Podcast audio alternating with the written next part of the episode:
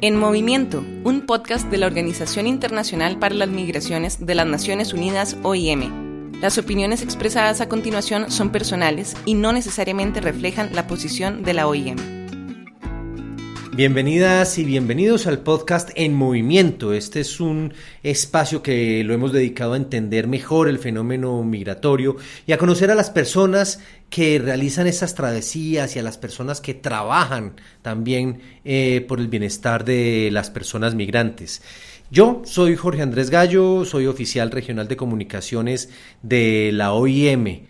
En este episodio vamos a abordar eh, los retos eh, gubernamentales, institucionales y personales que enfrentan las mujeres migrantes.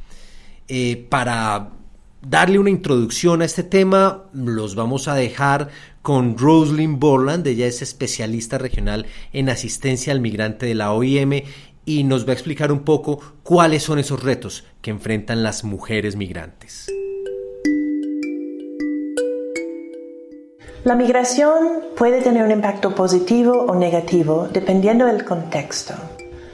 Sabemos que inmigrantes que migran en forma irregular enfrentan mucha situación de vulnerabilidad. Para las mujeres migrantes, estos contextos de vulnerabilidad están ligados a la discriminación y la violencia basada en género. Las mujeres migrantes pueden vivir una doble discriminación, la de ser migrante y la de ser mujer. Ellas se exponen a diversas expresiones de violencia de género, como la violencia física, o la violencia sexual. También la migración puede ser positivo para las mujeres migrantes. Les ofrece un acceso a nuevas oportunidades de educación, de la vida pública y económica y una forma de ser más independiente en sus vidas. En algunos casos, las mujeres y las niñas huyen de sus comunidades y sus hogares y utilizan la migración como una forma de escapar la violencia basada en género. Y lo que apuntaba Roslyn en su intervención anterior es completamente cierto y sucede todos los días. De hecho, el informe sobre las migraciones en el mundo en el 2018, un informe que publica la OIM, señala que las mujeres solas, así como los menores no acompañados, constituyen un grupo particularmente vulnerable de migrantes. Y este tema sobre la vulnerabilidad de las mujeres migrantes no solamente tiene una visión académica muy importante, sino que también tiene una, una visión desde el arte. Y para hablarnos sobre cómo se ve desde el arte a la mujer migrante, tenemos el gusto de tener aquí con nosotros a Cristina Bruno. Cristina es una dramaturga apasionada por el teatro comunitario y además es eh, eh, su esposo, quien lamentablemente ya falleció, César Meléndez. Eh, se distinguió muchísimo por el montaje de un monólogo teatral que se llamaba El Nica y que es una obra basada en la experiencia de un nicaragüense en Costa Rica. Tras la muerte de César Meléndez, Cristina, quien nos acompaña hoy, adaptó la pieza original y creó su propia versión que se llama La Nica, el monólogo de una mujer migrante nicaragüense en Costa Rica.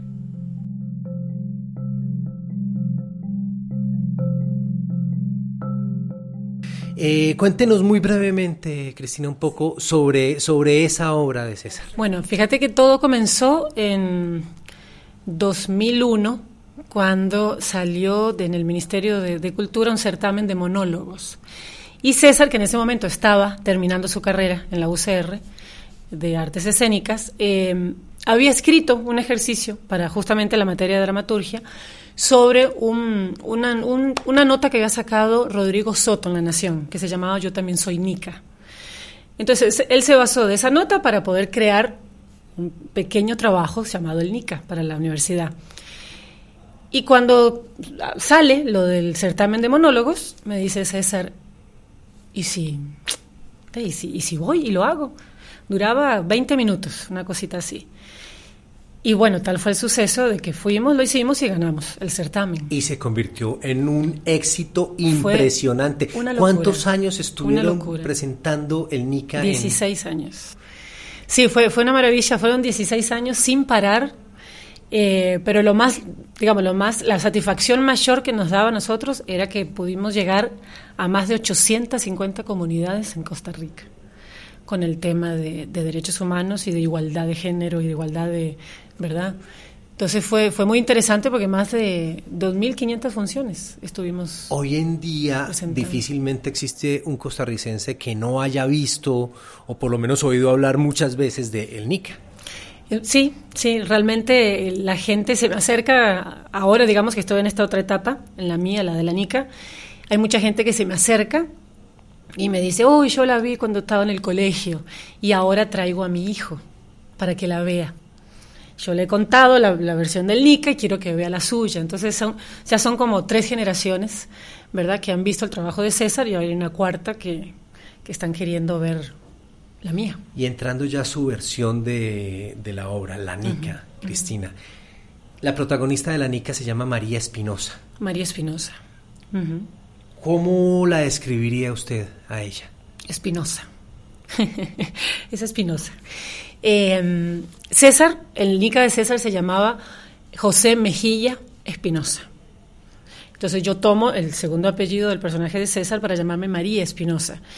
Y el apellido tiene mucho que ver porque ella em, es una mujer que creo, como todas las mujeres, mm, valientes en el sentido de que tienen que eh, luchar por lo que aman, que en, este, en, el caso mío es la hija que tiene ella y su madre, que quedó en Nicaragua. Eh, es una mujer em, no sumisa, ¿verdad? Para no, no, confundir.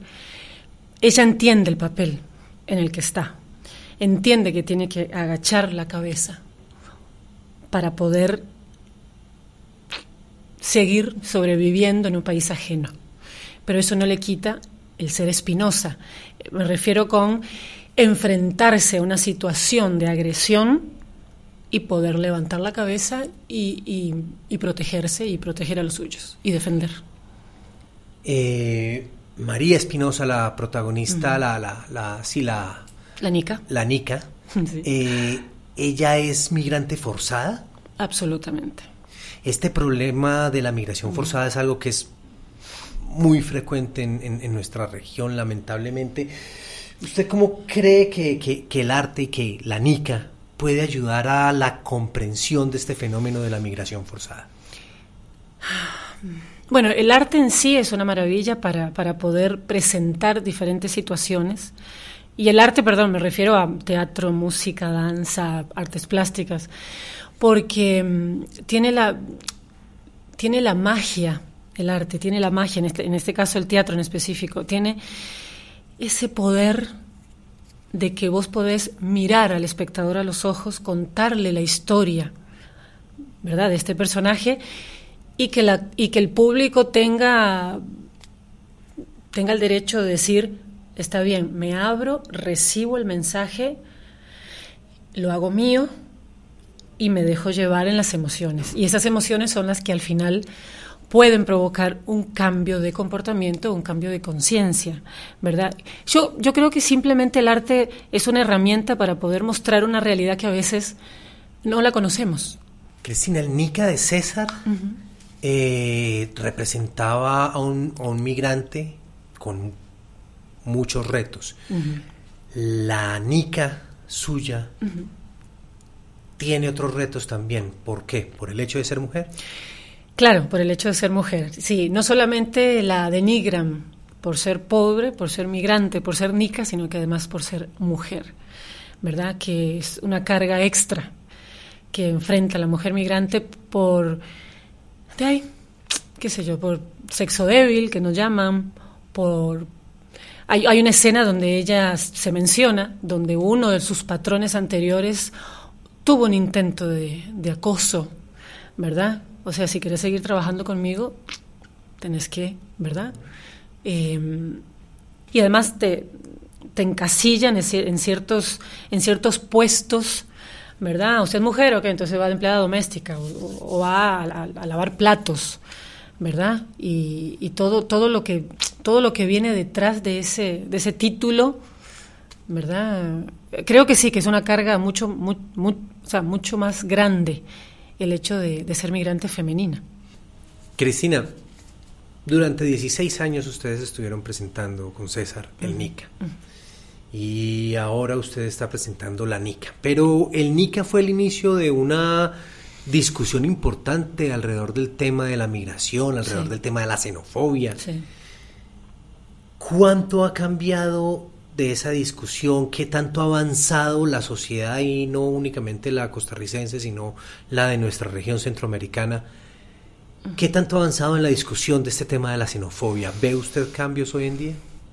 Mira, cuando nosotros comenzamos con el NICA, sí, era, era un momento muy...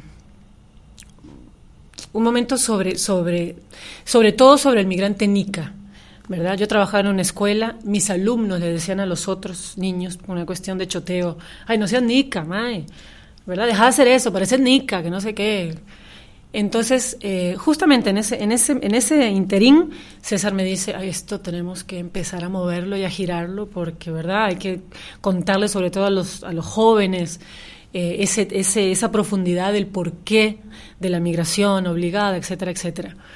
Eh, a César se le acercaba mucha gente después de unos años de presentar el NICA y le decían, ¿usted se da cuenta que usted es responsable de que xenofobia, entre comillas, porque yo creo que no es un país xenófobo, pero que esa agresión hacia el migrante Nica me romó muchísimo, que ahora hay una apertura mayor, que, que, se ha abierto la discusión de los hermanos migrantes de Nicaragua, de los lazos, etcétera. César siempre decía, no, disculpen, no, no, no, yo no fui.